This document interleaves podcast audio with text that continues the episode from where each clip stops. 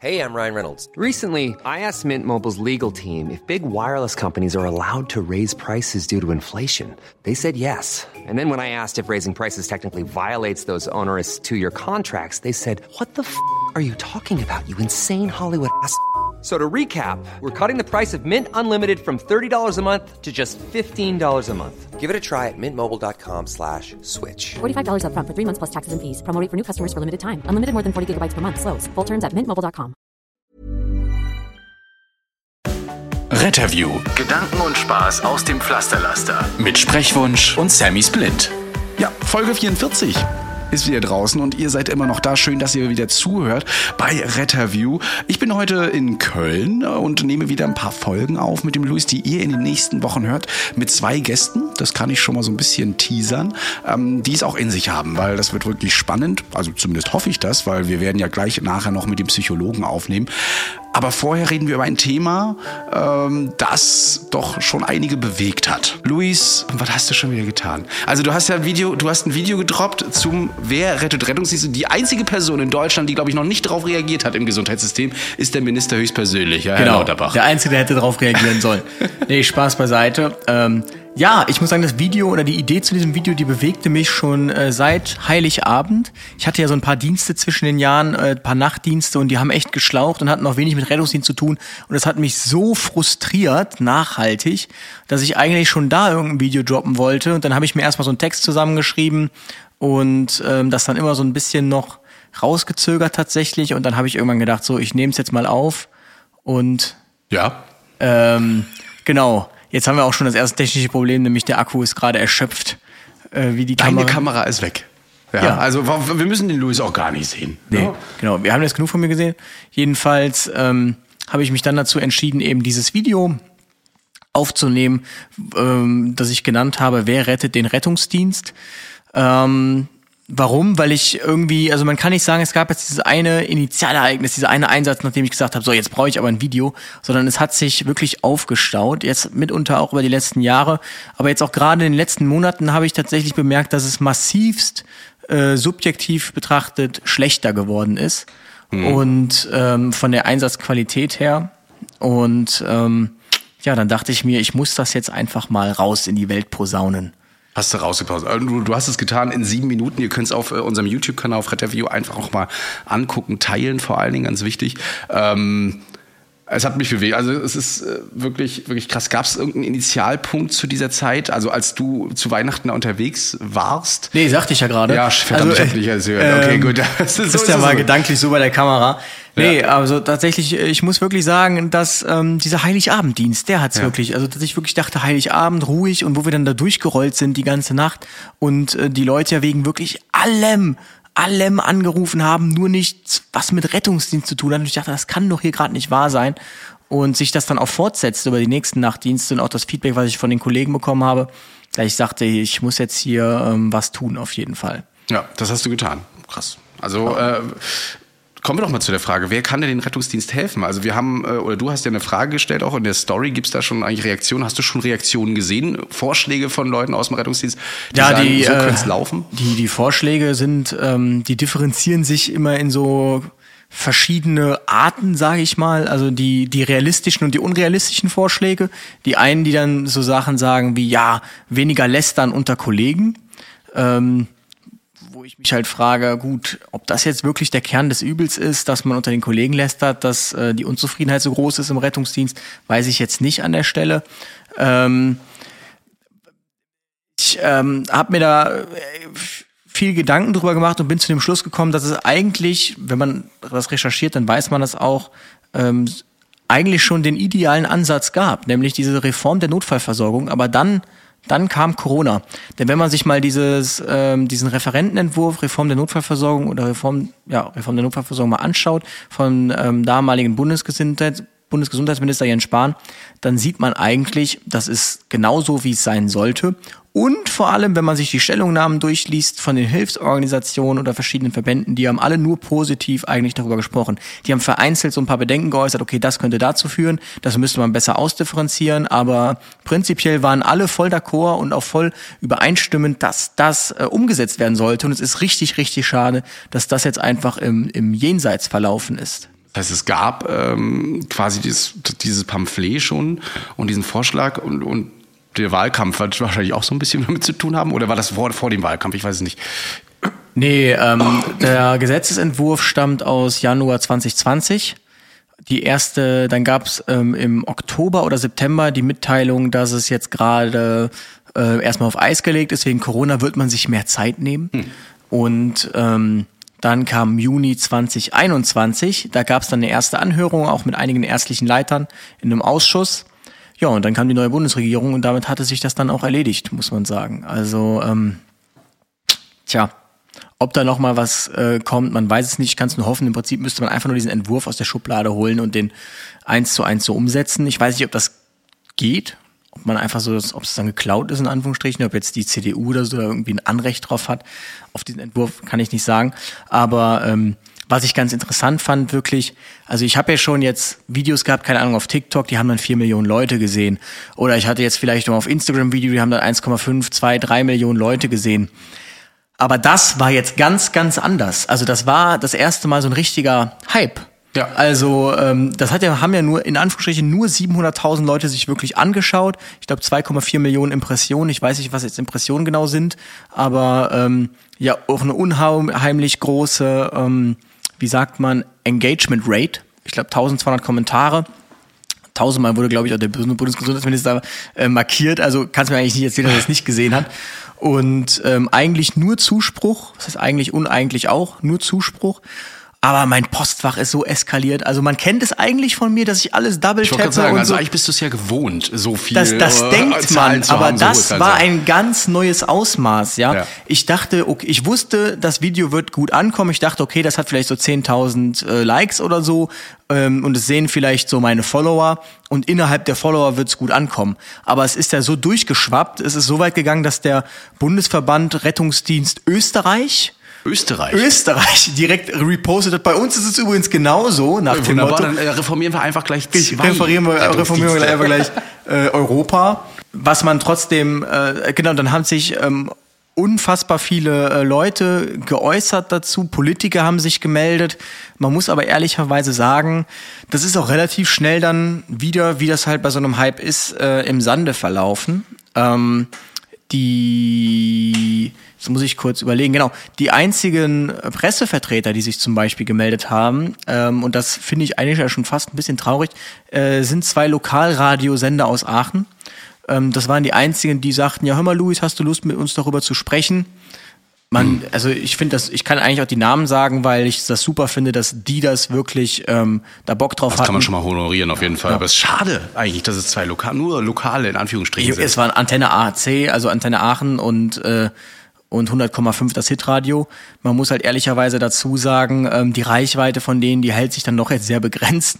Und ähm, ich finde kriegen sie durch uns jetzt ein paar mehr Zuhörerinnen. vielleicht. Ja. Ähm, 100,5 kann ich echt nur jedem empfehlen, aber ähm, ich, ich, ich weiß nicht, äh, es, ist- es hat den Nerv auf jeden Fall der Rettungsdienst da getroffen. Ich habe so ein Wespennest, ein Wespennest gestochen, das habe ich auf jeden Fall gemerkt. Aber interessieren tut es dann doch wieder irgendwie gar keinen. Also ich, ähm, ich habe ja dann auch mit dem, wir haben ja mit dem Mark, Ra mit dem Mark Ruschke, mit dem Mark ja. Ruschke, der ist ja so ein Wissenschaftsjournalist, haben wir ja zusammen mal eine Aufnahme gemacht, der ja auch dann so äh, bisschen gefragt hat. Und ähm, also es, es gab jetzt aus meiner Sicht kein großes Echo, außer jetzt innerhalb der Rettungsdienste, dass alle das Video geteilt haben mit tausend Rettungsdienstschulen oder Notfallsani, also Azubis geschrieben haben, bei uns im Kurs ist das gerade Thema, bla bla bla. Ähm, dass mich jetzt auch eine Schule eingeladen hat, um mal darüber zu sprechen. Das soll dann irgendwie von Notfallsanitäter Azubis äh, moderiert werden, ähm, weil man natürlich auch ein paar kritische Fragen stellen kann, ganz klar. Aber ich finde es schade tatsächlich, dass es die Politik mal wieder nicht interessiert. Es gab einen Politiker aus dem Berliner Senat, der sagte, ja, schick mir doch mal so, eine, so ein Paper dazu. Habe ich gemacht, nichts mehr von gehört. Ähm, dann gab es jetzt den äh, die Bundesverbraucherhilfe, nicht die Bundesverbraucherzentrale, sondern die Hilfe, die wohl tatsächlich ähm, des Öfteren mal im Bundestag ab, äh, rumgeistern und auch mit Ab Abgeordneten sprechen. Die geistern da so rum, ja. Ja, und äh, der sagte jetzt tatsächlich, ähm, er hat jetzt einen konkreten Termin heute um 12 Uhr mit einem Abgeordneten und hat ihm schon angekündigt, dass er mit ihm über den Rettungsdienst sprechen möchte und hat mich dann um 10.30 Uhr angerufen, ob wir ganz kurz so die wichtigsten Themen besprechen könnten. Und ähm, dann ist ja immer diese Frage, ja, wie kann man es denn, wie kann man es denn retten? Wie du ja gerade schon gefragt hast. Ich, ich würde kurz mal kurz auf die Schule eingehen und so weiter. Meinst du nicht, dass das die Schüler motiv- demotiviert? Also du gehst da hin, sagst denen, wie es aussieht und dann kommen die an und sagen so, ja, schlecht. Er, er sagte das tatsächlich auch ähm, zu mir. Er sagte, ja, ich saß jetzt hier, das, du warst natürlich auch Thema hier gestern im Kurs und dann sagten sie, ja, alles scheiße, Rettungsdienst, ich lasse es doch sein. Und ähm, Oha, okay, also ist schon soweit, ja. Das erste Lehrjahr quasi genau, das, das erste Lehrjahr jetzt schon sagt, Ja. ich lasse es. Äh, Ah, das muss man sich auch vorstellen. Also du gehst da rein. Das, das sagtest du ja auch in dem Video, ne? dass man die Leute auch langsam anfüttert. Nicht nur wahrscheinlich mit den Einsätzen, sondern auch mit den Emotionen, die da im Rettungsdienst äh, zustande kommen, also von den Mitarbeitern und so weiter. Also hier muss es eine Motivation geben, denn wenn Neuankömmlinge, Neuankömmlinge da sind, dann sollten die ja eben motiviert werden, weiterhin im Rettungsdienst zu bleiben und nicht zu sagen, ja, war ganz nett die Ausbildung, aber jetzt gehe ich doch woanders hin, weil äh, hier läuft's ja nicht so richtig und irgendwie werden wir hier auch nur verbraucht. Es ist natürlich jetzt nicht so gemeint, dass irgendwie die Leute sagen sollen, ähm, ja, jetzt der Beruf doch scheiße, äh, ich mache die Ausbildung doch nicht mehr oder so. Ist natürlich immer gut, wenn Fachkräfte reinkommen. Aber es nützt jetzt auch nichts, das zu beschönigen und äh, zu sagen, nee, das ist doch alles voll super. Weil das ist es aus meiner Sicht nicht. Und aus meiner persönlichen Sicht. Und man kann ja nun mal die einfache Frage stellen, wo sind denn die glücklichsten Rettungsdienstler? Und ähm, zu, sehr zufriedene Rettungsdienstler, jetzt aus rein meiner Perspektive, habe ich ja zum Beispiel in, ähm, wo war's? In He- Dresden-Heidenau, in Heidenau gesehen. Und wenn man sich da mal anschaut, was die auszeichnet jetzt diese Wache, ähm, dann sage ich, es ist eine schöne Wache, ähm, gute Räumlichkeiten, man kann sich aus dem Weg gehen, wenn man möchte. Das muss auch manchmal sein. Genau. Ja, ist wirklich so. Äh, Sie äh, haben eine Top-Ausstattung, Top-Rettungswagen, allen Schnickschnack und die Einsatzbelastung ist nicht hoch. Die wenigen Einsätze, die man, würde ich jetzt einfach mal postulieren, sind wahrscheinlich dann auch Notfalleinsätze. Und das ähm, ist, denke ich, ein verdammt guter Ansatz zu sagen, okay, weil einige sagen, ja, okay, wir müssen die Wochenarbeitszeit reduzieren auf 36 Stunden. Sage ich, ja, natürlich wäre das super, nur dreimal die Woche da sein, keine Frage. Aber warum möchte man das denn reduzieren? Weil es einem zu viel ist. Und die Frage ist, macht es dann Sinn zu reduzieren, die Arbeitszeit, dadurch noch mehr Personal zu benötigen, also den Fachkräftemangel noch weiter zu bestärken? Oder macht es nicht viel mehr Sinn, einfach zu versuchen, dass man diese Anzahl Bagatelleinsätze mal komplett eliminiert oder so gegen Null konvergieren lässt, damit man eben die Einsatzzahlen senkt, damit die Belastung senkt und die Zufriedenheit steigert, gleichzeitig dann äh, vielleicht auch weniger, weniger RTWs nur braucht und damit dann so allmählich sich wieder einpendelt, was Fachkräftebedarf und ähm, vorhandene Rettungsmittel so. Das heißt, es gibt äh, zwei Enden, an denen man arbeiten könnte. Ne? Also einmal die äh, Symptome bekämpfen und die Krankheit bekämpfen, Die Krankheit genau. bekämpfen. Und äh, das, das, ist, das ist das, was wir auch heutzutage merken, wenn ihr da draußen mal seid und euch äh, das achte, neunte Mal in der Zwölf-Stunden-Schicht denkt, warum jetzt wir und warum müssen wir schon wieder raus und man hört über Funk auch noch, dass die anderen auch alle draußen sind, dann merkt man doch, da kann man ähm, was nicht sein. Und die Notaufnahme zum Beispiel ist dann nicht so doll belegt mit RTWs, weil die meisten Patienten eventuell auch mal wieder zu Hause gelassen werden. Das wäre dann das mit den Bagatellen und andererseits eben ähm, diese 36 Stunden. Da wird sich der eine oder andere sagen, ja, also ich arbeite ja auch 40 oder mehr. Ne? Die Einzelhandelskauffrau bei, was weiß ich, Lidl, Aldi oder sowas, die sagt, ja, also ich buckel da ja auch ganz schön und so weiter. Warum sollten die jetzt 36 Stunden bekommen? Es ist eine andere Belastung im Rettungsdienst und das muss man einfach sagen. Eine Dauerbelastung mit fast gar keiner Pausenzeit, wenn man sie zumindest in der Stadt hat. Und ähm, dann eben sofort auf 100 zu fahren, ähm, am Einsatzort alles zu geben, runterzutragen. Und du hast es auch ganz gut berichtet, ne? wie man so hochgeht in den fünften Stock.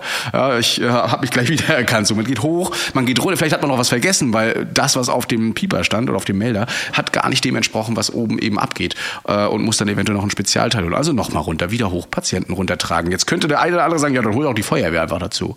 Aber es ist ja auch nicht so einfach, immer die Feuerwehr für alles zu holen, nur weil du das dritte Mal mittlerweile im fünften Stock läufst, oder? Ja, gerade auf dem Land ist das ja dann auch so, dass die Freiwilligen kämen. Also die jetzt dann mit jedem Einsatz dazu wecken, macht ja jetzt auch keinen Sinn.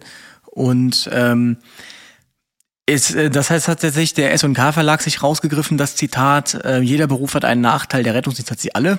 Ähm, das ist so schön.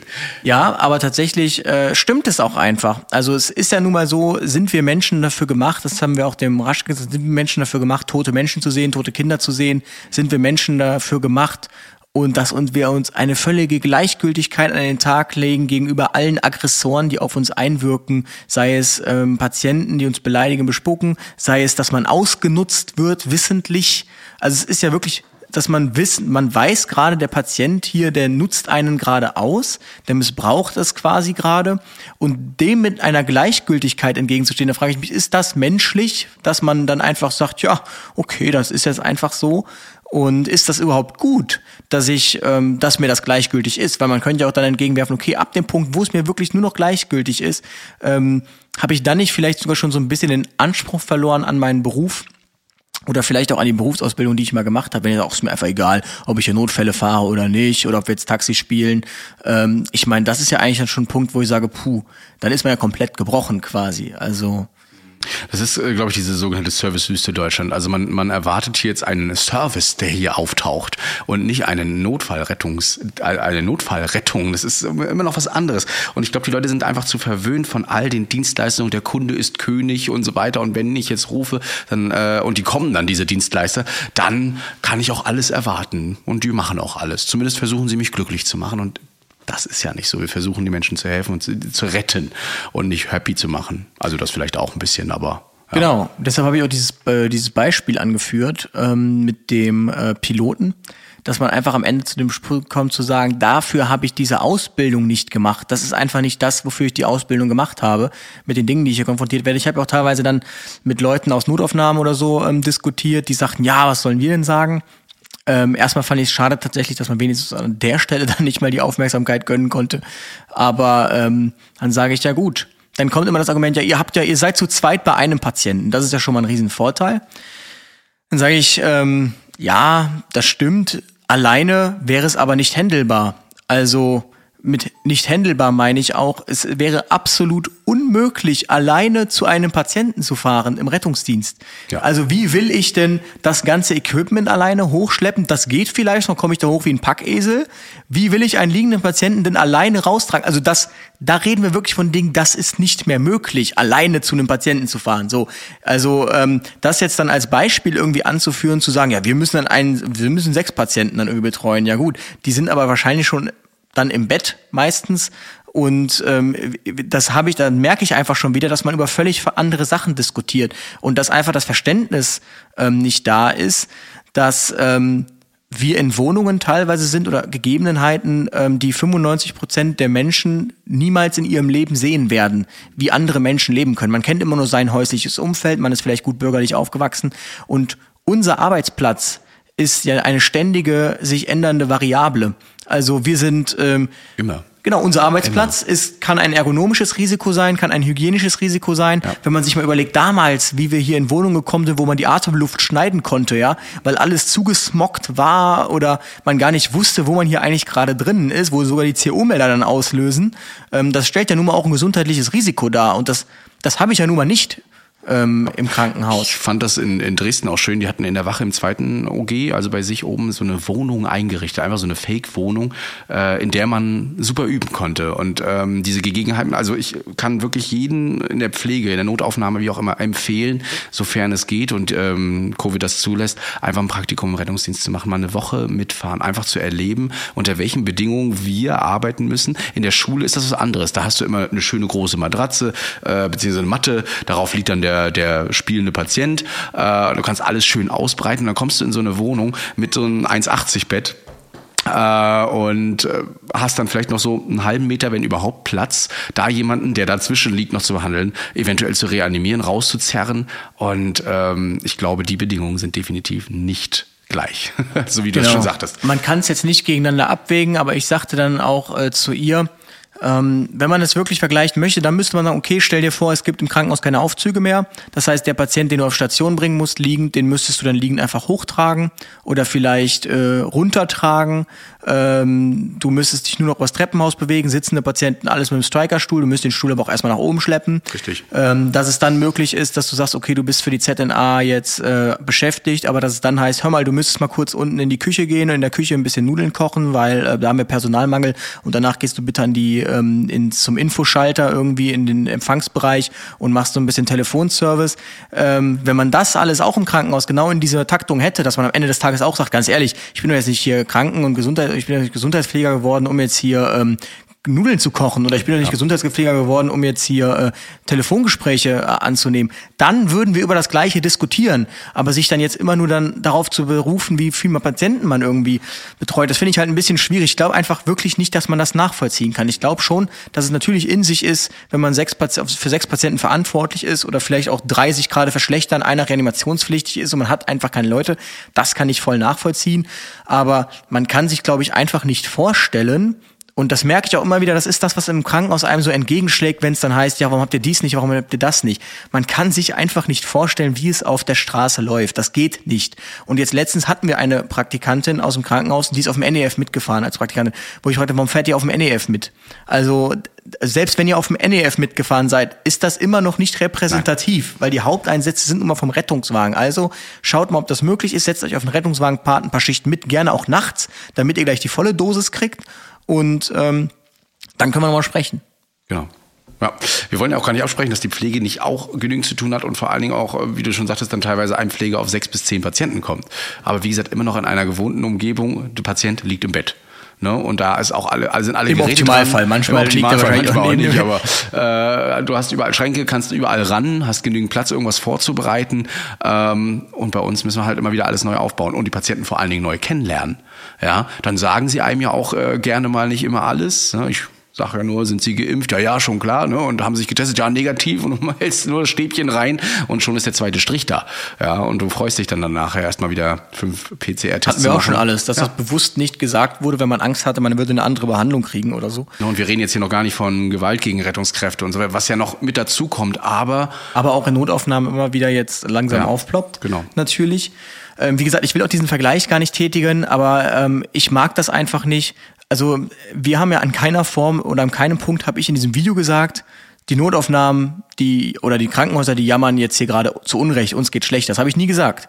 Aber es kommen, es ging ja auch gar nicht um Krankenhäuser oder so. Aber direkt kommen dann irgendwie einige Personen aus diesem Bereich, die dann sagen, ähm, also uns geht schlechter. Und das verstehe ich nicht, weil diese Diskussion habe ich ja gar nicht eröffnen wollen und auch gar nicht eröffnet. Deshalb verstehe ich nicht, warum dann direkt dieses, äh, dieser Whataboutism da um die Ecke kommt. Ähm, ich finde schade an der Stelle.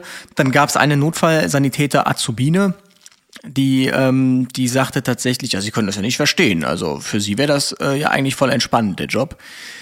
Wo ich mich dann auch frage, also das keine Erfahrung und äh, dann so rausgehauen. Ich habe äh, diesen Post auch gesehen, dachte so, oh, das wird aber wirklich schwierig für sie jetzt, denn ich denke, es gibt noch andere Kolleginnen und Kollegen da draußen, die das genauso sehen wie Luis und ich. Äh, und äh, das hat sie auch zu spüren bekommen, ne? Also, Also sie hat dann, ich habe dann irgendwann die Nachricht bekommen, dass sie jetzt ihren Account deaktiviert hat, weil tatsächlich Oha. Leute geschrieben haben, äh, ja, ja, man muss es halt sagen, wie es ist. Ähm, ich sage es euch ganz ehrlich, im ersten Jahr, zweiten Jahr, dritten Jahr, vierten Jahr, fünften Jahr war das für mich ja auch alles easy peasy. Da dachte ich mir, ach, worüber jammern die eigentlich hier? Also auch die Alten immer, die gesagt haben, ja, ja, komm mal in mein Alter. Ich bin so viel mit alten Leuten gefahren, sagt mal, wieso melden wir uns nicht frei? Wieso musst du jetzt hier gerade rumpimmeln, sonst irgendwas? Ja, ja, komm erst mal in mein Alter. Ich konnte das nie verstehen. Ich bin jetzt nicht in dem Alter, noch lange nicht, aber ich kann langsam verstehen, warum die, die das Vollzeit machen und noch viel älter sind, wirklich an dem Punkt sind zu sagen, nee, ganz ehrlich, jede Minute, die ich hier ziehen kann, die mache ich dann auch, weil ähm, es ist unfassbar belastend. Das kann man wirklich nicht. Man kann nicht, wenn man wirklich keine fünf, zehn Jahre äh, Beruf, Berufserfahrung hat im Rettungsdienst, dann kann man es sich wirklich nicht anmaßen zu sagen, ähm, nö, also dieser Job ist doch voll easy peasy. Also, keine Ahnung. Da könnte ich nämlich, das hat- habe ich dann auch die Diskussion mit einem Gefühl, da könnte ich genauso gut sagen, also ich hatte auch zwei Wochen Krankenhauspraktikum auf der ITS und da war alles entspannt. Also ähm, da war keine Reanimation, die Patienten lagen da alle gut, da musste einer intubiert werden, das war so voll entspannt. Da würde mir auch jeder jetzt sagen, ganz ehrlich, zwei Wochen auf der ITS, was sind zwei Wochen auf der ITS, mach das Richtig. mal ein paar Jahre. Richtig. Und ähm, das ist genau das, worum es geht. Also da muss man schon ein bisschen, und das will man ja eigentlich in den Berufen immer ein bisschen kleine Brötchen backen noch am Anfang. Also ich, ja. Die Frage, die sich mir immer stellt, ist und jetzt auch aufkam, warum bist du der Einzige, ich sage jetzt mal der Einzige, großartig. Es gibt natürlich auch mehrere Aufrufe schon, äh, dort was zu reformieren, aber der Einzige, der ähm, so offen darüber redet. Was, wovor haben die Leute Angst? Es müsste eigentlich viel mehr Leute im Rettungsdienst geben, die sagen, so geht's nicht. Hast du eine Vermutung? Das frage ich mich tatsächlich auch. Ähm, ich glaube, das ist also als ich hier mit der mit dem Berufs äh, mit der mit dem Verbraucher mit dem Bundesverbraucherschutz da gesprochen habe, die sagten, ja das letzte Mal, dass da irgendwas war, war doch vor zwei drei Jahren mit diesem äh, singenden Krankenwagenbelademeister. Mhm. Jetzt Peter, ja genau. Genau, den hat man ja auch gar nicht so ernst genommen. Das wurde überall geteilt. Felix, Felix Peter, ja. Felix Peter, aber man hat ihn ja auch gar nicht dann so ernst genommen, dass was daraus entstanden wäre, außer dass mal der Kommunalpolitiker vorbeikam und irgendwie ihm einen Rucksack geschenkt hat oder so, keine Ahnung. Und ähm, er hat das durch einen Song verpackt. Das hat's schon nicht so direkt angesprochen. Da könnte man noch sagen, okay, das äh, ist noch unter dem Deckmantel des, äh, des Lustigen irgendwie versteckt. Ich habe es jetzt wirklich ganz direkt angesprochen. Das hat jetzt bei vielen Leuten Anerkennung vorgerufen, weil ich glaube, in diesem System hängt schon eine riesige, riesige Angst oder liegt da irgendwo, dass man ähm, einen über den Deckel kriegt, dass man gekündigt wird und irgendwie hängt man ja dann auch an seinem Arbeitsplatz. Und es ist ja nun mal kein Novum. Also ich habe jetzt auf TikTok eine Krankenschwester gesehen, die hat da ein paar Videos gemacht und ähm, sagte jetzt, dass sie äh, nach ihrem letzten Nachtdienst irgendwie zum Gespräch gebeten wurde, war der Betriebsrat und irgendwie die Pflegedienstleitung und da wurde ihr gesagt, ja, sie sind übrigens gekündigt, weil sie ja ähm, nicht nachweisen kann, dass sie es in der Pause gemacht hat und äh, irgendwie Hausfriedensbruch begangen hat, weil ähm, dass er jetzt gar nicht erlaubt war, dass sie das hätte tun dürfen. Und ich glaube, davor haben auch echt viele Schiss. Und wer den Rettungsdienst kennt, der weiß, der Rettungsdienst ist ein Dorf. Das heißt, man hat natürlich auch Angst, dass sie sowas rumspricht, vielleicht dann überein. Und deshalb glaube ich tatsächlich, dass dann ähm, sich da gar nicht so viele trauen. Denn ich stehe jetzt schon wieder vor der Situation, dass hier die Bund der Bundesverbraucherschutz da zu Recht sagte, ja Luis, finde das ganz toll, was du machst, aber wir würden da gerne uns ein breiteres Meinungsbild reinholen. Kennst du da nicht so ein paar Rettungsdienstler, die jetzt auch gar nicht so eine Reichweite haben, mit denen man dann sprechen kann? Da dachte ich mir, natürlich ist das für mich jetzt kein Problem, da Leute zu finden. Aber ob die dann auch wirklich von sich aus sagen, ja gut, da jetzt wirklich öffentlich dann mit meiner Meinung zu stehen, das will ich dann lieber doch nicht. Da könnte ich mir schon vorstellen, dass dann einige doch lieber einen Schritt zurücktreten. Hast du Angst, dass es Konsequenzen hat für dich? Die Frage wurde tatsächlich auch schon aufgeworfen und ich glaube tatsächlich, dass, ähm, um jetzt hier mal wirklich aus dem Nähkästchen zu plaudern, aber ich glaube, man hat den Punkt verpasst, wo man mir noch einen hätte drüber geben können. Und ja. mittlerweile ist das der Punkt, wenn man das jetzt sagen würde, nee, der setzt sich für den Rettungsdienst ein, den kündigen wir, dann wäre das sehr reputationsschädigend für den Arbeitgeber oder wahrscheinlich mehr reputationsschädigend für ihn als für mich. Insofern bin ich da eigentlich gelassen trotzdem natürlich immer in spannender Erwartung, was so kommt. Ich auch tatsächlich. Also wir beide sind ja nun auf Social Media aktiv. Du natürlich weitaus mehr als ich und vor allen Dingen auch kritischer, systemkritischer als ich. Und ich muss auch immer sagen, dass immer mit jedem Post, den ich mache, immer die Angst mitschwebt, ähm, Verraten von Dienstgeheimnissen, Dienstinternas, ne? vor allen Dingen, was, ab, ab wo beginnt Dienstinterner, wo beginnt es oder wo hört es auf, ja, also ab wann rede ich, wenn ich von Rettungsdienst rede, nicht mehr von meinem Arbeitsplatz, sondern wirklich vom Gesamtrettungsdienst und ich glaube, das macht äh, vielen zu schaffen, weil da der Arbeitgeber schon mal gerne rankommt und sagt, also Sie haben jetzt hier was aus dem Rettungsdienst erzählt, äh, wenn das bei uns so läuft, dann ist es ja dienstintern. Wie komme ich da raus? Also ich, wir haben, wir haben keine Gewerkschaft, meisten haben auch gar keinen Betriebsrat, vielleicht einige, aber ähm, eine MAV gibt es vielleicht noch, eine Mitarbeitervertretung. Was könnte man machen? Kann man dir schreiben? Kann man, kann man irgendwie, sollte, was sollte man selbst machen als Kollege des Rettungsdienstes? Weil wir, wir blicken ja auch nur auf einen kleinen Kreis. Du ein bisschen mehr durch dein Studium. Wir haben natürlich jetzt keine Gewerkschaft, aber es wäre schon mal ein Schritt irgendwie, dass man dem DBRD beitritt. Die haben, glaube ich, Vereinen unter sich nur 11 Prozent oder so ähm, oder 11.000 Mitglieder haben die nur. Das ist jetzt ungefähr ein Achtel, sowas. 11.000 Mitglieder ist ein Achtel ähm, von den Leuten, die theoretisch im Rettungsdienst beschäftigt sind.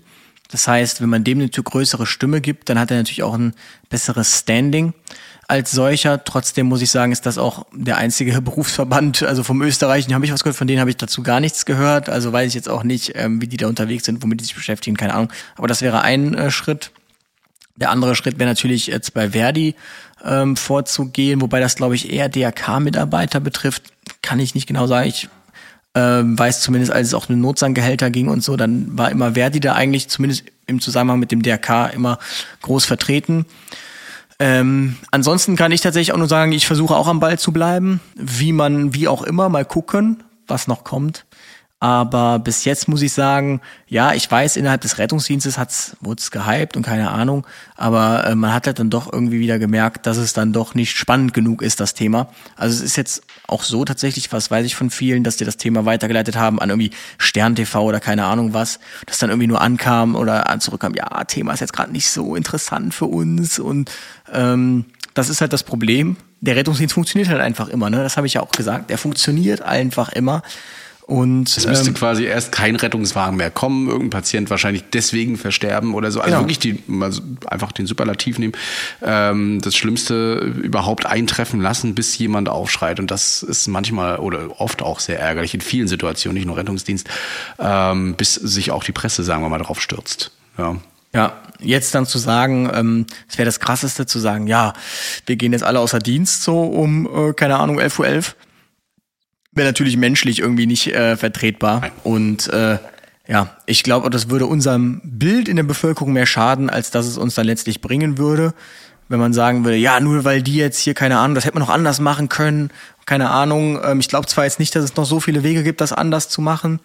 Ähm, ja, ähm, schwierig auf jeden Fall. Schwierig. Ja. Also eine Bahn mal nicht fahren zu lassen, ist halt nicht das gleiche wie ein Menschenleben Ja, nicht mehr richtig, zu retten. genau. Ne? Und das, damit können auch einfach viele nicht auftreten, weil es ist eben immer noch eine Berufung und man macht diesen Job ja eigentlich sehr gerne, wenn es eben nicht diesen bitteren Nachgeschmack gibt. Und der ist ja schon manchmal sehr bitter und liegt lange auf der Zunge. Ja, deswegen ähm, könnt ihr uns auf jeden Fall auch gerne mal eure Meinung dazu immer schreiben. Bevor wir weitermachen, äh, wollen wir euch auch mal ein bisschen verschnaufen lassen und schaffen deswegen etwas Platz für Werbung. Bis gleich.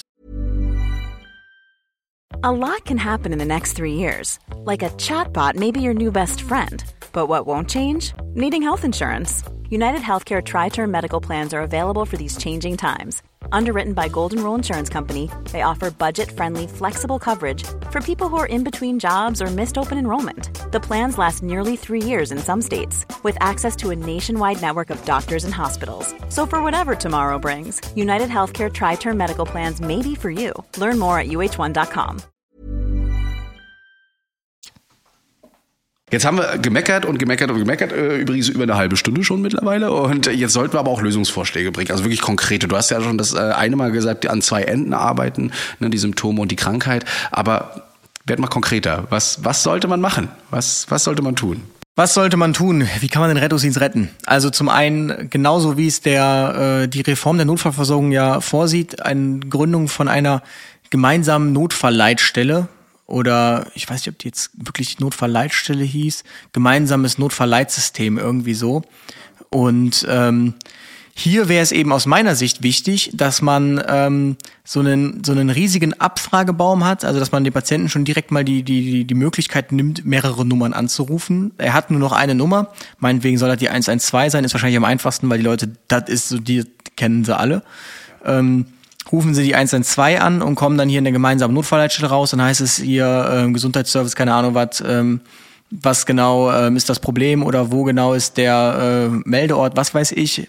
Sofern der nicht sowieso schon automatisch übermittelt wird, dann ähm, können die Leute eben ihre Adresse schildern und sagen dann, was genau das Problem ist. Und ähm, hier würde ich jetzt eben kein strukturiertes Notruf-Abfrageprotokoll, das hat zum Beispiel der ASB gefordert, der hat gesagt, okay, übergangsweise wäre es ja schon sinnvoll, bis man bei diesen Leitstellen ist, so strukturierte Notruf-Abfrageprotokolle zu verwenden. Das finde ich auch einen sehr sinnvollen Vorschlag. Es darf am Ende aber kein strukturiertes Notruf-Abfrageprotokoll mehr sein, denn alle regen sich darüber auf, ja, wir haben jetzt hier strukturiertes Notruf-Abfrageprotokoll, wir haben jetzt hier Pro QA, aber irgendwie gehen unsere NEF-Zahlen hoch oder unsere RTW-Einsatzzahlen nicht zurück. Das liegt ja in der, in der, äh, schon im Fehler selbst. Also es ist ja ein Notruf-Abfrageprotokoll. Und wenn ich in fünf Fragen ähm, kann ich sicherlich Notfall in seiner Dringlichkeit klassifizieren, aber ich kann jetzt nicht aus einem äh, Notfall keinen Notfall machen mit fünf Fragen. Also was will ich denn fragen, damit ich weiß, das ist jetzt auf gar keinen Fall ein Rettungswageneinsatz. Ähm, Natürlich ist dann ein Side-Effekt, dass ähm, die RTW-Zahlen hochgehen, weil die RTWs nur noch rausfahren. Das ist zum Beispiel in Berlin wohl der Fall, weil das Ende ist immer, es kommt ein RTW von diesem Notruf-Abfrageprotokoll, egal was gesagt wird. Die Frage ist immer nur mit NEF oder ohne. Und ähm, ich bin also dafür, ich habe mir das, das schon so ein bisschen überlegt, ich habe sogar überlegt, ob ich eine Firma gründen soll, das einfach selbst machen soll. Aber ähm, das ist natürlich ein komplexes, ein komplexes Anliegen. Aber dass man quasi so einen Schlagwortalgorithmus hat, das heißt, ähm, das hat man bei ProQA zum Beispiel schon. Das heißt, ähm, ich habe die Adresse und dann frage ich, alles klar, warum rufen Sie an? Und dann sagt er schon, ja gut, äh, mein Vater hat Brustschmerzen, dann gebe ich Brustschmerz ein, dann bin ich ja direkt in einem AKS-Algorithmus. Oder ähm, meine, mein, bei meiner Oma hängt der Mundwinkel, die spricht verwaschen, dann bin ich ja direkt schon im Schlaganfall-Algorithmus. Oder ähm, keine Ahnung was, Rückenschmerzen zum Beispiel. Ja, ich habe so oh, irgendwie so Rückenschmerzen, die sind jetzt auch schon seit gestern. Und ähm, Jetzt wird eben dieser entsprechende Algorithmus ähm, eröffnet, der immer aus den ersten zwei Fragen steht, besteht erstmal, nämlich ist der Patient ansprechbar, atmet der Patient? Und hinter jeder Frage, stelle ich mir jetzt vor, ist ein Punktesystem, äh, meinetwegen ein dreistufiges jetzt, äh, 0 Punkte, 5 Punkte, 10 Punkte hinterlegt. Weiß nicht, ist 5 Punkte die Antwort. Keine Ahnung, ja ist 10 Punkte, nein ist äh, 0 Punkte je nachdem, wie die Frage gestellt ist, kann man es ja auch umdrehen. Und dass quasi je mehr Fragen äh, gestellt werden, die eher auf einen schlechten, eine schlechte Vorortsituation hindeuten, dass dann der Punktescore steigt und je schneller der Punktescore steigt, desto weniger Folgefragen werden gestellt und desto schneller wird dieser Einsatz als Notfalleinsatz klassifiziert. Also wenn ich jetzt zum Beispiel bestes Beispiel sage, ansprechbar, nein, zehn Punkte, ähm, atmet er nein, 10 Punkte, 20 Punkte, ist ja direkt eine Reanimation, da brauche ich gar keine großen Folgefragen mehr stellen. Ähm, das heißt, das Ding hat direkt die maximale Punktzahl, es wird keine Folgefrage mehr gestellt, das kann direkt weiter zum Dispatch, also zur Disposition. Gegenbeispiel wäre Rückenschmerzen. Ansprechbar ja, null Punkte. Ähm, atmet er ja, null Punkte. Und dann weißt du, okay, jetzt kann ich schon mal weitere fünf Fragen stellen. Und dann kann ich wieder fünf Fragen stellen, wenn die nicht so hoch. Und so kann ich es dann so ausdividieren am Ende, dass ich ihm sagen kann, okay, entweder ähm, entschuldigen Sie, das ist jetzt nichts, wofür Sie heute irgendwas machen müssen. Gehen Sie heute zum Hausarzt oder morgen. Zweites, ähm, wenn Sie einen Verwandten haben oder es selbst schaffen, gehen Sie zum Apothekennotdienst, holen Sie sich eine Ibu. Ähm, das wären so die, die Outcomes, wo man sagt, okay, das kann der Patient selbst machen. Wenn man zu dem Schluss kommt, der Patient müsste sich vielleicht mal im Krankenhaus vorstellen, zum Beispiel 25 Jahre, unklar Rückenschmerzen, manchmal zieht's auch irgendwie so ein bisschen ganz merkwürdig, aber ist eigentlich mobil und sagt selbst, ich weiß es nicht, sehr compliant also, dass man dann sagt, ähm, na gut, also es könnte schon, es ist so bei Ihnen so ein bisschen auf der Kippe, es könnte eine Lungenembolie sein, es könnte einfach nur eine Muskelverspannung sein, wir können es Ihnen nicht sagen. Ähm, wie sieht das denn aus? Können Sie selbstständig ins Krankenhaus kommen? Wenn man sagt, ja, auf jeden Fall. Alles klar, dann schicken wir Ihnen jetzt ein Taxi. So, und dass wenn man dann sagt, dass wenn diese Notfallleitstelle zum Schluss kommt, sie bekommen jetzt ein Taxi, dass dann die Krankenkasse dieses Taxi auch übernimmt. Und ähm, der nächste Baum wäre dann quasi hausärztlicher Notdienst. Es kommt ein Hausarzt zu Ihnen, KV-Arzt. Und äh, die letzte Eskalationsstufe wäre dann quasi, dass der Einsatz priorisiert wird als Notfalleinsatz mit dem Code R meinetwegen, kann man ja so hinterlegen, und dann nochmal ausdividiert wird in Notfalleinsatz KTW, Notfalleinsatz RTW, Notfalleinsatz RTW NEF, Notfalleinsatz REA meinetwegen nur mit LF und dass die entsprechenden Feuerwehren vor Ort sich dann überlegen können, die bekommen einfach nur den Code geschickt, keine Ahnung, RK1, also Rettungsdienst äh, KTW 1. Und die können sich jetzt überlegen, was hinterlegen wir. Wenn wir keine KTWs haben, okay, dann müssen wir hinter diesem Stichwort ein RTW hinterlegen. Wenn wir ähm, ein KTW haben, dann kommt ein KTW. Wenn wir dann äh, RTW in der nächsten Stufe, RTW NEF, wenn wir das Stichwort REA kriegen, was wollen wir dann schicken? Das können Sie sich ja alle selbst überlegen. Und das könnte man halt auch beim Thema Feuer machen. Selbst wenn jemand anruft, ja, hier brennt's, dann kannst du das ja auch runterdividieren, dass du sagst, okay, was brennt denn da, bla bla bla. Und dann bekommen die einen Code geschickt, Kleinfeuer, ähm, Standardfeuer, Standardfeuer Menschenrettung und dann können sich die Feuerwehren überlegen, wenn wir diesen Code bekommen, Standardfeuer Menschenrettung, was wollen wir dann beschicken? Ist natürlich alles noch recht simpel gehalten, jetzt so übersichtlich. Klar. Ne? Man muss das natürlich mehr ausdividieren und vor allen Dingen ähm, da mehr gucken, weil da gibt's ja auch sowas wie äh, Schwindel, unklarer Schwindel und sowas alles. Ähm, da muss man auf jeden Fall gucken, aber es wäre auf jeden Fall schon mal eine Idee, ähm, hier an diese an diese Symptome ranzugehen, die Bagatellisierung äh, von vielen Notfalleinsätzen da, ähm, dem Herr zu werden. Ne? Das muss halt ein evidenzbasierter Algorithmus sein, wo man sagt, wir haben jetzt mit ganz vielen Fachärztegruppen gesprochen und die haben sich für die verschiedensten Sachen, da kann man ja auch 112 Anrufe auswerten laufend und was, wegen was runden Leute so an, sich überlegen, was müssten alles für Fragen gestellt werden, wie kritisch ist das aus ihrer Sicht, wenn das das, das, das sein könnte. Und ähm, man muss ja sagen, die Leute sind jetzt auch nicht so komplett auf dem Mond. Ja, die, wenn sie jetzt irgendwie äh, so gar nichts haben, dann kommen die ja schon auf in vielen Fällen selbst auf die Idee. Also muss jetzt wirklich nicht ja, du musst jetzt nicht keine Ahnung für einen äh, für eine was ist denn sowas, was man so gar nicht fährt, irgendwie für einen ähm, für einen, für einen Bluterkurs musst du jetzt vielleicht jetzt nicht unbedingt einen Algorithmus machen, jetzt mal übertrieben gesagt. Aber ähm, Oder für eine super seltene Einzige- Krankheit. Das Einzige, was ich mir daran vorstellen kann, ist, dass die Leute das als Informationszentralnummer nehmen. Also, dass sie sagen, oh, ich rufe da mal an, mal gucken, was der Algorithmus sagt. Äh, und wenn der sagt, das ist in Ordnung, dann ist ja gut. Und dann lege ich wieder auf. Aber das gibt es ja heute schon, ne, dass die Leute anrufen. Und wenn man sie dann fragt, warum haben sie denn die 112 gerufen und warum sind wir denn hier? Naja, ich habe ja dem Kollegen da am Telefon gesagt, er soll entscheiden, ob da jetzt ein Rettungswagen kommen soll oder nicht. Ja, und der Kollege sagt natürlich, ja, also mein so NOAA-System oder so, das hat eben entschieden und Man, man könnte es nämlich einmal so machen, dass man sagt, ähm, man sagt dem Patienten gar nicht, was es sein könnte, sondern man geht diesen Baum durch und am Ende sagt das System dir ähm, hinreichende Wahrscheinlichkeit für 50-50, Vorschlag des Systems, Compliance, also kommen Sie selbst ins Krankenhaus, nein, okay, ähm, kommen Sie runter bis ins, können Sie sitzen, transportiert werden, ja, dann Taxi, ähm, dass man einfach nur sagt, okay, das machen Sie jetzt, Ja. Punkt. Und ähm, dann muss man natürlich aber auch hintenrum laufend, am- optimalerweise ist es eine KI, die dahinter steckt, laufend anfangen natürlich, dass man die Besatzungen, wenn die so ein Meldebild bekommen haben, ähm, dass dieser Baum gespeichert ist für diese Patienten, für diesen Einsatznummer und dass am Ende die Besatzung quasi die Abschlussdiagnose übermittelt oder sogar das Krankenhaus die Abschlussdiagnose übermittelt, dass man sodass das sieht, System das- sich genau. laufend selbst verbessert. Genau. Und ähm, das kann man ja auch mal ein paar Jahre mitlaufen lassen einfach.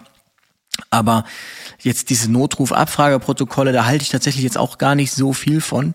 Ähm, und das Coole ist halt, da werden sich die Feuerwehren freuen oder die Leitstellen generell, dass man dann Call-Taker, Dispatcher getrennt hat. Das heißt, die Anrufannahme ist irgendwo anders und ähm, das lästliche Disponieren, das machen dann nur noch die Leitstellen. Die müssen dann gar keine Notrufe mehr annehmen. Die werden ja genug Anrufe von der Polizei trotzdem kriegen oder von den Wasserwerken oder sonst irgendwas und die können sich dann wieder auf ihre Kernaufgabe, nämlich sinnvolles Flottenmanagement konzentrieren und vielleicht sind ja dann auch wieder Pausen und so möglich, wenn die nicht die ganze Zeit telefonieren müssen.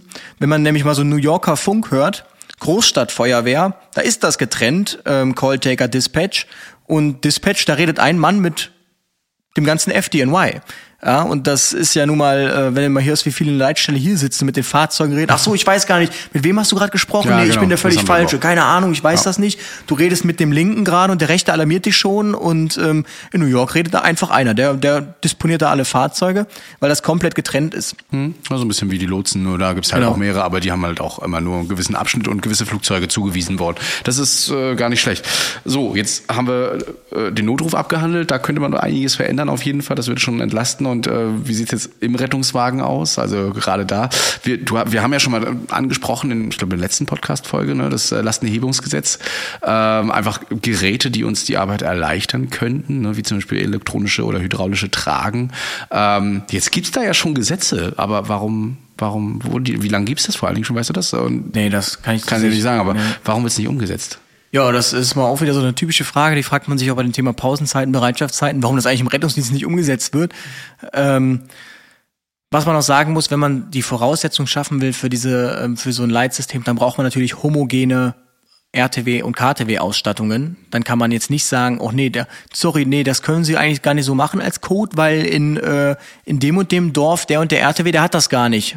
Dann muss man schon gucken, dass man wirklich einen eigentlich super bundeseinheitlichen Standard hat oder wenigstens landeseinheitlichen Standard. Und ähm, dass man dem Hausarzt, dem KV-Arzt vielleicht auch mobiles Sono oder so gibt, damit der auch selbst viel mehr Möglichkeiten hat.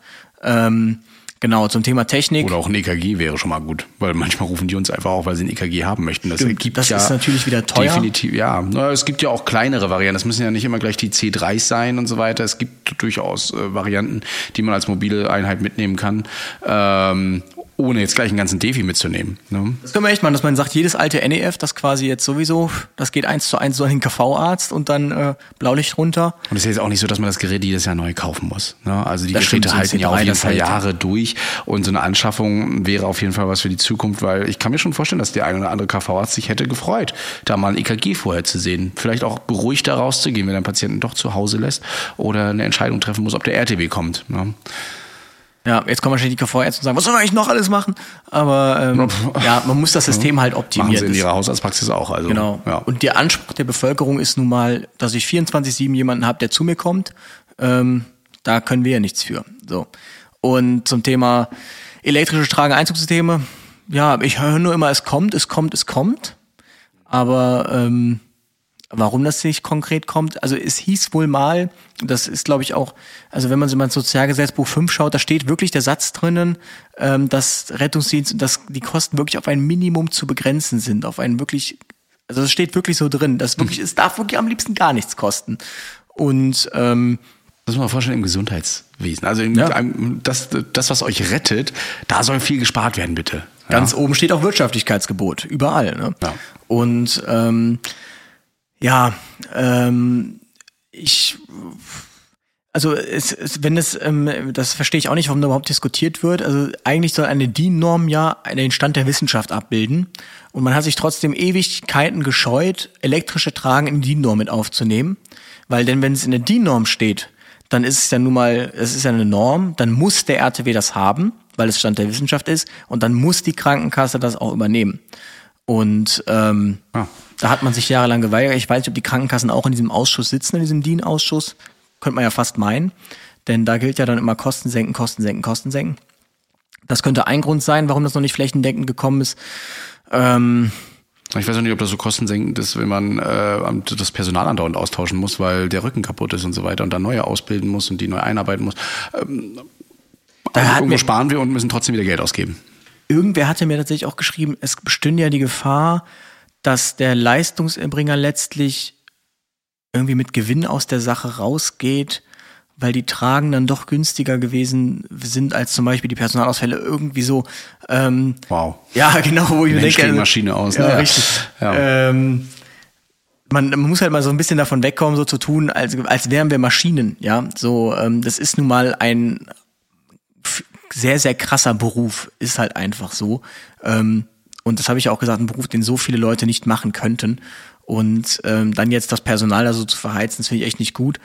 Und genau, aber neben den elektrischen Tragen- und Einzugssystemen, ähm, da stand aber auch tatsächlich auch eins zu eins im Gesetz, Gesetzentwurf, Vernetzung, Leitstelle, Rettungsdienst, Krankenhaus, dass man wirklich einheitliche Anmeldung über Ivena hat, dass dieses Telefonieren einfach rausfällt, dass man eine digitale Berichterstattung hat, dass man ähm, die komplett durchvernetzt hat. Das heißt, sobald ich jetzt als Rettungsmittel die Entscheidung getroffen habe, es geht in das und das Krankenhaus, ploppt, und ich drücke den Status 7, ploppt im Krankenhaus ähm, vielleicht schon auf, auf so einem Monitor, das kennen wir auch aus Aachen, das ist alles technisch möglich, auf dem Monitor sogar vielleicht so eine Live-Übertragung auf, dass die wissen, okay, der Rettungswagen ist auf Zufahrt. Ja. Und ähm, vielleicht auch mit dem Code, dass die das direkt wissen, dass zum Beispiel der Schockraum auch dann bei sich auf dem Monitor verfolgen kann, ähm, und wo der Rettungswagen gerade ist, wie lange er noch ungefähr braucht, so dass quasi alle klinikinternen Prozesse vielleicht ein bisschen besser laufen, weil man gerade weiß, wann kommt welches Fahrzeug, weil wie oft stehen wir dann auch und man ist völlig überrascht, dass jetzt auf einmal hier zehn RTWs stehen. Das sieht man übrigens auch in, in einigen Fernsehsendungen, die gar nicht so weit her, auch amerikanische wieder mal, ne? ähm, dass sie dann schon vorher ankündigen, hier kommen gleich zwei RTWs rein mit äh, ne, Polytrauma und so weiter, Schockraum vorbereiten und so. Das ist ähm, keine Zukunftsmusik, das wird schon so lange gehandhabt in Amerika. Entweder, dass die Krankenhäuser den Funk mit abhören oder eben äh, informiert Das- werden. Ne? das ist das gibt- Beste. gibt's Ja, ja, ich weiß, aber ja. dass sie halt auch äh, von den Leitstellen informiert werden. Also von den RTWs. Ja. Wenn man jetzt den Krankenhäusern sagt, so einen Funk abhören, dann geht's aber rund. Oh ja, das ist ganz, also klar, BOS, aber ähm, das funktioniert. Und die Ja. Leute, also du bist nicht, du bist nicht am Rumhaspeln, beziehungsweise viele kennen es vielleicht auch, vor der Notaufnahme stehen, erstmal warten, bis die Tür aufgeht und du hast vielleicht einen kritischen Patienten. Ne? Na, du solltest natürlich vorher anrufen, aber ja, Ja. irgendwo muss, muss es da auch, also wir sind Leute, wir sind so digital mittlerweile im 21. Jahrhundert.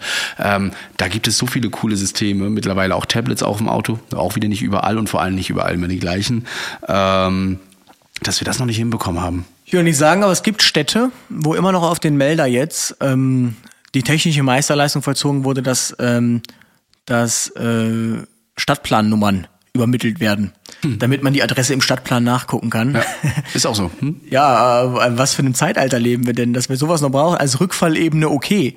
Aber wie wär's denn jetzt mal so, dass ich nicht per Spracheingabe irgendwie ans Mercedes-Benz Einbaunavi äh, sagen muss, übrigens unbezahlte Werbung, sagen muss, ähm, wo die Adresse ist. Obwohl das ja alles möglich ist. Es ist ja wirklich möglich, auch mit Rescue Track. Ich klicke den Punkt auf der Karte an und dahin wird dann ein Routing erstellt auf dem Server und das dann ans Navi geschickt. Dann kann man, muss man einfach nur ganz stumpf dieses Routing abfahren. Also haben wir zum Beispiel, funktioniert jetzt auch nicht immer. Vor allen Dingen hat es irgendwie letztens habe ich schon erzählt mit, der, mit dem Bombenfund, ne, wo ich dann, äh, da hat es dann nicht geklappt, dass das ein System, aber so funktioniert es ganz gut. Also die klicken drauf und wir werden hingeführt, auch gerade bei äh, Unfallordnern auf Autobahnen, wo es ja keine Straßennamen gibt, das geht da schon, aber es gibt's halt nicht überall einheitlich. Ja. ja dann kommst du mal auf einen anderen RTW eventuell, weil du einen Job wechselst ne, oder einen Wohnort wechselst und musst dich komplett umgewöhnen. Und ähm, genauso gibt es so die Problematiken. Ich lebe selbst in einer, ähm, wo ich es gerade ansprach, Tablet-System. Ne? Die einen entscheiden sich für ja, das eine und die anderen mit dem anderen. Und wenn mal beide Kreise aufeinandertreffen, dann können die miteinander nicht kommunizieren, weil sie zwei verschiedene Systeme fahren.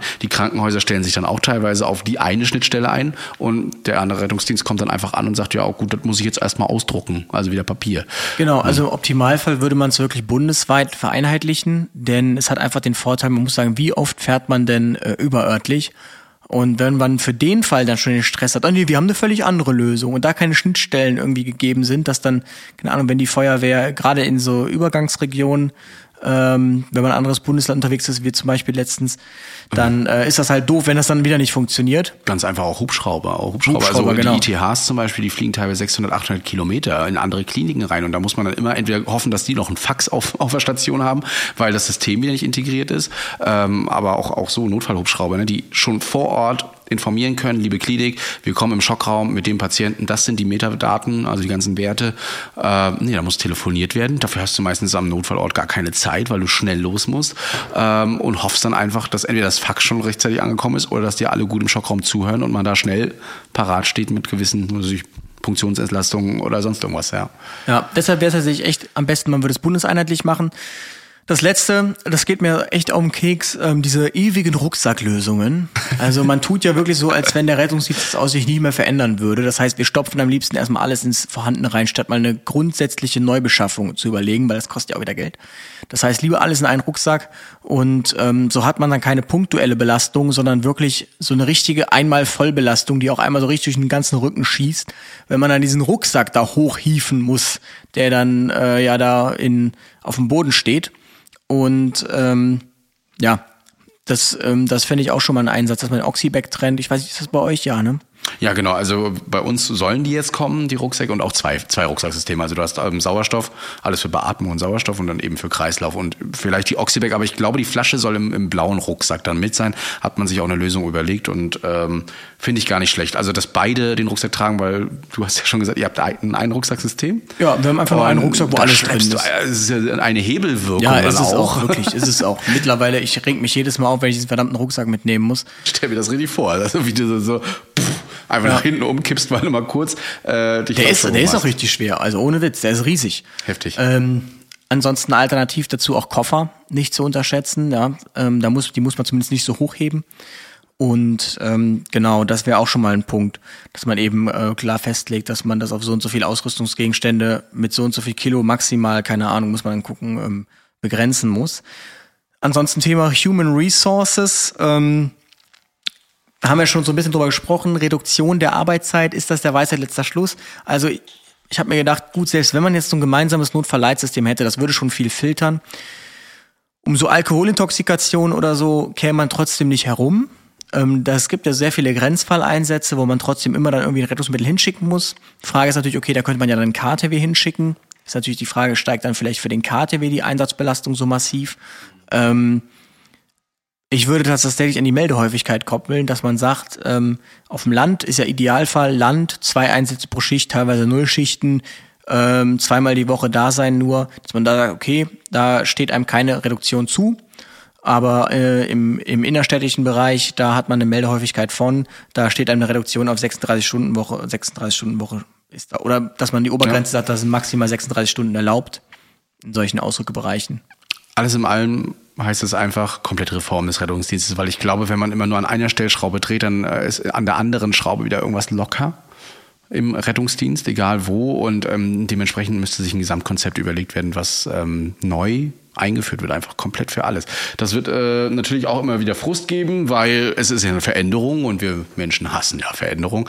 Aber äh, hier hoffentlich zum Guten. Und es wäre schön, wenn man gerade Leute wie dich äh, dann auch anhören würde. Die Ist das jetzt dein Basis Outro eigentlich hier gerade oder müssen wir schon wieder weiter? Ja, wir müssen schon wieder weiter, Ach so, weil der okay. Psychologe Ich hätte noch wartet. 100 Punkte gehabt, Ich weiß, ich weiß, aber wir- auch die Hundespaziergänger sagen jetzt, Mensch, ist doch mittlerweile eine Stunde. In der Kälte wollen wir euch auch nicht zu lange draußen halten. aber ich äh, fand es auf jeden Fall gut, nochmal das Thema so ein bisschen anzusprechen und äh, äh, musste den Louis jetzt leider unterbrechen, weil Alles gut. wir nehmen halt äh, noch mal eine andere Sache auf. Und wir müssen es ja noch besprechen diesbezüglich, das müssen wir auch noch machen. genau, dann machen wir so auf der, auf der Autofahrt noch. Ja. Äh, so weit ist das nicht, da kann man fast zu Fuß rüberspringen. Ja, in dem schönen Köln, wo man sein Elektroauto kaum aufladen kann. Aber ich habe heute Nacht eine kostenlose Auflademöglichkeit gefunden. Wo? In- in Äh, Düsseldorf? Da, nee, tatsächlich äh, gleich in der Nähe meines Hotels da. äh, Und Rheinenergie gibt da kostenlose Ladesäulen her. Fand Nice. ich schön. Ja. Fand ich gut. Hat man äh, tatsächlich ja in den Livestream dann auch vorgeschlagen, diese Agrippa-Straße oder so hieß sie. Ja, ja. Ah, jetzt habe ich sie verraten, jetzt fahren da alle hin. Und ähm, da habe ich dann tatsächlich heute Nacht mal aufladen können. Und heute Morgen war das dann, können wir heute elektronisch also zum Psychologen fahren. Sehr gut.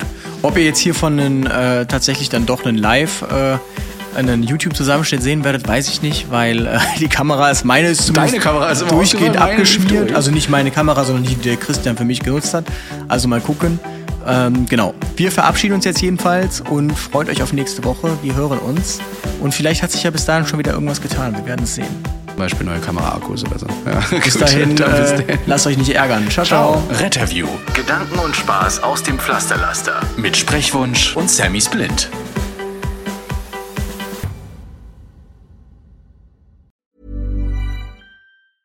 Even when we're on a budget, we still deserve nice things.